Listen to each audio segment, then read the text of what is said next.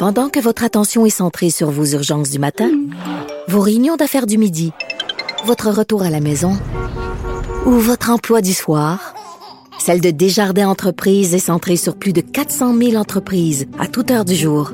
Grâce à notre connaissance des secteurs d'activité et à notre accompagnement spécialisé, nous aidons les entrepreneurs à relever chaque défi pour qu'ils puissent rester centrés sur ce qui compte, le développement de leur entreprise. Le, commentaire de Luc La Liberté, une vision américaine, pas comme les autres.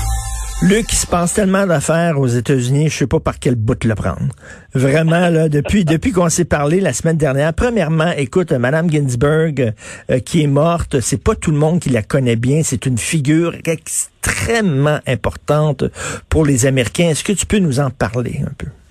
Écoute, la, la juge Ginsburg, bien avant de devenir euh, l'égérie finalement ou la, la, la principale porte-parole aux yeux de beaucoup de, de, du progressisme aux États-Unis, euh, c'est une histoire personnelle, c'est une histoire professionnelle qui est euh, qui est hors du commun. Il euh, faut se rappeler que bien avant de se lancer dans le droit, déjà Ruth Bader Ginsburg a eu de la difficulté à être admise à l'université parce que parce qu'il y avait peu de représentation féminine. D'ailleurs, elle raconte que au tout début de leurs études, celui qui, qui attire l'attention essentiellement dans leur couple, c'est son conjoint. Euh, Martin Ginsburg. Donc, ils ont formé un couple très, très uni sur une très, très longue période. Mais pendant un certain temps, c'est elle qu'on met dans l'ombre pour favoriser finalement la, carrière de son conjoint. Hmm. Comme bien des, comme bien des femmes américaines. Donc, elle a dû se débattre, elle aussi, pour faire sa place euh, c'est une véritable machine de droit, une machine de travail, Madame Bader Ginsburg. Elle va mener ses études en même temps qu'elle prend soin de son époux qui est malade, puis elle va prendre soin par la suite de leurs enfants. Et son, son talent finit par euh, s'imposer euh, au-delà des, au-delà des préjugés ou au-delà des, des barrières. Et une fois qu'elle sera bien établie, elle se fait connaître et sa réputation va dépasser les frontières parce que c'est la principale chef de file chez les avocates et chez les femmes qui permettent la reconnaissance des droits euh, pleinement des droits des femmes devant la loi, puis en politique également. Donc, quand le président, euh, quand le président Clinton va la sélectionner comme juge à la Cour suprême, il a eu d'ailleurs une très très belle formule Clinton en disant Madame Ginsburg, c'est la Thurgood Marshall, finalement, pour les hmm. femmes. Hmm. Euh, et Thurgood Marshall, pour nos auditeurs qui ne connaissent pas, euh, c'était le principal avocat d'un organisme qui s'appelle le NAACP. Peut-être que ça évoque pour hmm. vous autres Martin Luther King, mais ce serait parfait. Thurgood Marshall, pour des causes euh, impliquant la reconnaissance des droits des Noirs devant la Cour suprême, il a plaidé 32 fois et obtenu 29 victoires.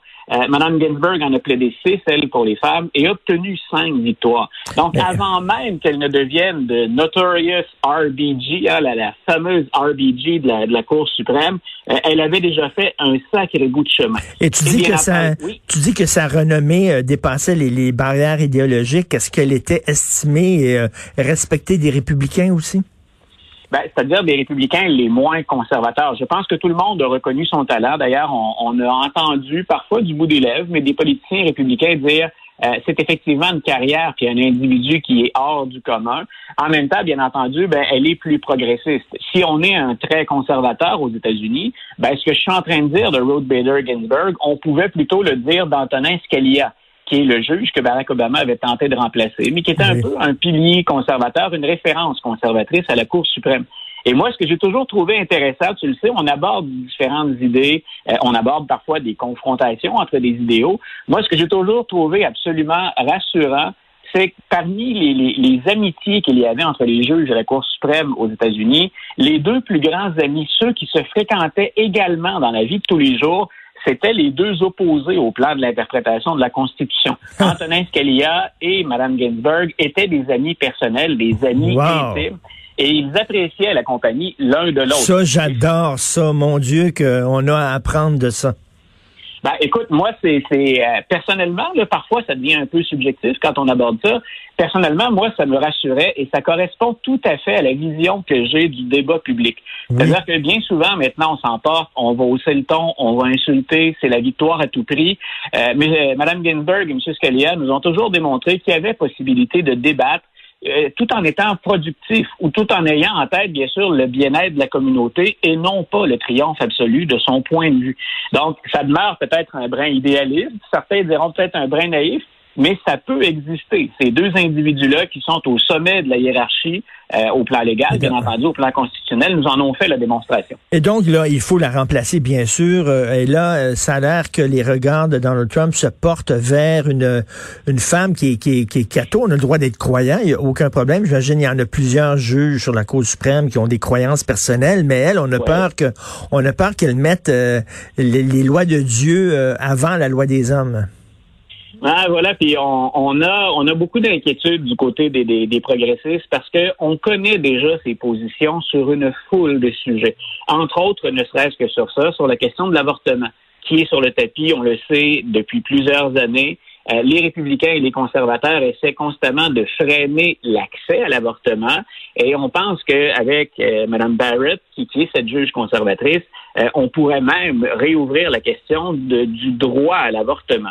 Euh, ce qu'on sait ou des rares informations dont on dispose là, sur des, jugements qu'elle a pu rédiger ou des opinions juridiques, elle, ce qu'elle a dit, c'est qu'elle ne pense pas qu'on puisse s'en prendre directement au jugement qu'on appelle Roe versus Wade, qui est le hmm. fameux jugement qui permettait ou qui, reconnaissait le droit à l'avortement.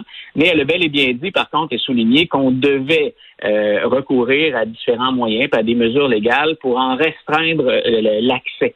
Donc, ça fait peur à bien des gens parce que ce débat-là, maintenant, ben, il, il, se dirige, euh, c'est inévitable, vers la Cour suprême. Et quand tu parlais de, de, de, foi religieuse... Oui, c'est ça, parce qu'elle elle a déjà dit, euh, pardon, elle a déjà dit, euh, moi, je veux préparer la venue du royaume de Dieu et je vois ma carrière de juge comme étant, faisant partie de ça. Voilà, et ça, ça devient difficile parce qu'elle a dit, pour être honnête aussi en même temps, Richard, je ne pense pas que mes convictions religieuses euh, doivent être considérées dans mes jugements. Donc, elle a des, il y, a comme du, ah, on souffle le chaud et le froid dans ce dossier-là. Ben Mais bien sûr, si on est, si on est un conservateur, on est content. Soyons honnêtes, là, on aurait une sixième juge conservatrice et une sixième catholique en passant à la Cour suprême. Euh, ça, on doit être pas loin d'une première historique si ça n'en est pas une. J'ai pas validé l'information avant de, avant de te le dire. Euh, mais donc, si on est un conservateur, on est très très content. Pour un progressiste, c'est certain que c'est pas rassurant. Qu'elle ait dit, elle, qu'elle se fixait elle-même une limite entre sa foi et son travail de juriste, euh, ça compense pas dans leur tête puis dans leur croyance pour ce que tu viens de dire, qui est tout à fait euh, qu'on peut vérifier, qui, qui, qui, est un véritable énoncé de, de Mme ben Barrett. Hey, mon cher Luc, pauvre toi, parce que tu travailles fort, tu es dans le journal, tu es à radio ici, on te voit à LCN, puis en plus, je t'ai donné un devoir hier soir. je t'ai donné un devoir à faire. As-tu le temps de le faire, ton devoir? Ah, tout à fait. J'étais drôlement content de, cet exercice imposé auquel j'ai pris grand plaisir, honnêtement.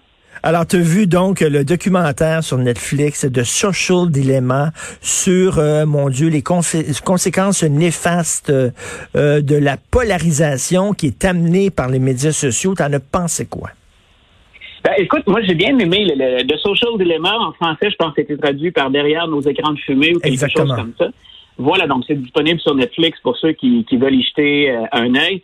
Euh, j'ai d'abord la, première réaction, quand on regarde ça à chaud puis qu'on essaie de pas prendre de perspective, on essaie de se laisser gagner vraiment par le, propos.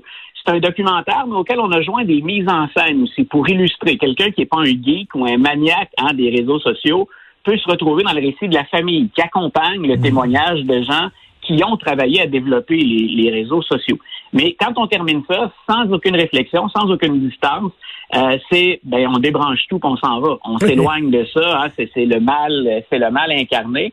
Euh, mais ensuite, quand on regarde comment le discours est construit, puis quand on s'arrête pour réfléchir un petit peu, moi, ce que j'aime bien surtout de ce documentaire-là, c'est que ça fait ressortir, les réseaux sociaux ont fait ressortir parfois ce qu'il y avait de meilleur en nous, ou du potentiel qu'on peut en tirer, mais de l'autre côté, ça met de l'avant toutes nos faiblesses comme humains et comme société.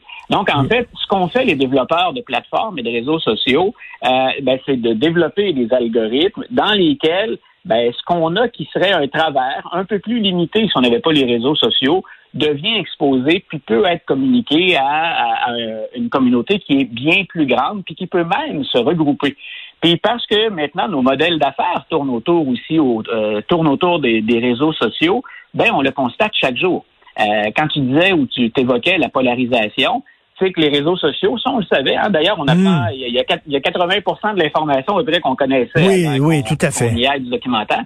Donc, mais moi, c'est de voir à quel point finalement ça a été pensé pour provoquer aussi Puis il semble, parce qu'ils viennent faire un mea culpa, les développeurs de réseaux sociaux. C'est ça, Luc, comme tu dis, là, effectivement, on, avait tout entendu ça déjà, mais là, ce ne sont pas des chroniqueurs, des analystes, des psychologues, ce sont les gens qui ont fait ces programmes-là qui viennent nous le dire. Voilà. Et j'aime bien, il y a une toute petite réserve à la fin, parce qu'à un moment donné, je me disais, en même temps, on en met beaucoup sur les épaules des réseaux sociaux. Je Je peux pas croire qu'on est tous vulnérables à ce point-là et qu'on perd tous notre faculté de réfléchir puis notre capacité de juger de mmh. ce qu'on met, mmh. de ce qu'on dit. Donc, je me disais, ça reste quand même, même si c'est fort, même si c'est comme devenir accro d'une certaine façon à une drogue, on a quand même hein, un, jugement. Puis, il y a une limite qu'on sur les réseaux sociaux et je m'en mets une. Donc, je disais, les gars emmènent large quand même. Et l'ouverture qu'il y a à la fin que j'aime bien, c'est ça se corrige. Euh, j'aime bien l'idée que ça réveille les gens, que ça secoue ceux qui sont moins familiers avec les réseaux sociaux.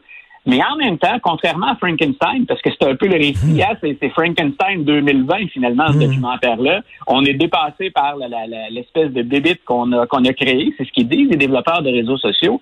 En même temps, ils disent ben, c'est le temps de légiférer, c'est le temps de mieux encadrer ce qui se fait sur les réseaux sociaux puis ce qui se fait sur le web. Et, si et si je suis en faveur de la liberté d'expression comme, écoute, comme les, plus ardents défenseurs, en même temps, je me dis, il y a également des balises.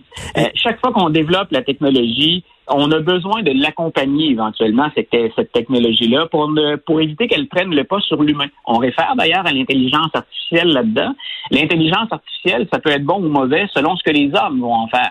Et c'est important de ramener l'homme à, sa place dans cette démarche. Et, et, Luc, en terminant, ma blonde a eu une bonne réflexion. Je regardais ça avec ma blonde, puis elle a dit, tu on a déjà sévi contre les fabricants de cigarettes parce que ils avaient ajouté un produit au tabac qui rendrait les gens accros.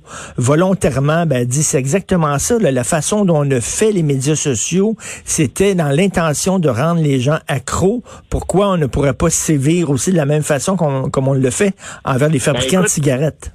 Écoute, tu diras, Sophie, qu'on a eu cette communion de pensée hier soir, euh, parce que je, à la fin, je me disais, il y a effectivement des dérives. Quand c'est fait pour créer une dépendance, il y a quelque chose qui devient malhonnête là-dedans. Oui. C'est encouragé, c'est encouragé bien sûr par un modèle d'affaires. On peut pas espérer que Zuckerberg et les autres euh, se disciplinent eux-mêmes parce que c'est comme de leur dire ben coupez vos propres, coupez vous-même vos revenus. Hein, c'est privez-vous de votre vache à lait. Euh, donc, il va falloir éventuellement qu'on intervienne. Comment on va le faire, c'est délicat. Mais effectivement, un peu comme on a sévi contre les fabricants de cigarettes, je pense pas qu'on aille jusqu'à interdire hmm. hein, les réseaux sociaux, mais il y a un encadrement dont on a besoin, je pense, euh, pour éviter les dérapages auxquels on assiste. Et ça, c'est bien réel, c'est très, très bien représenté dans le documentaire. Merci, Luc. Tu as fait tes devoirs, puis je te mets une petite étoile dans ton, dans ton cahier.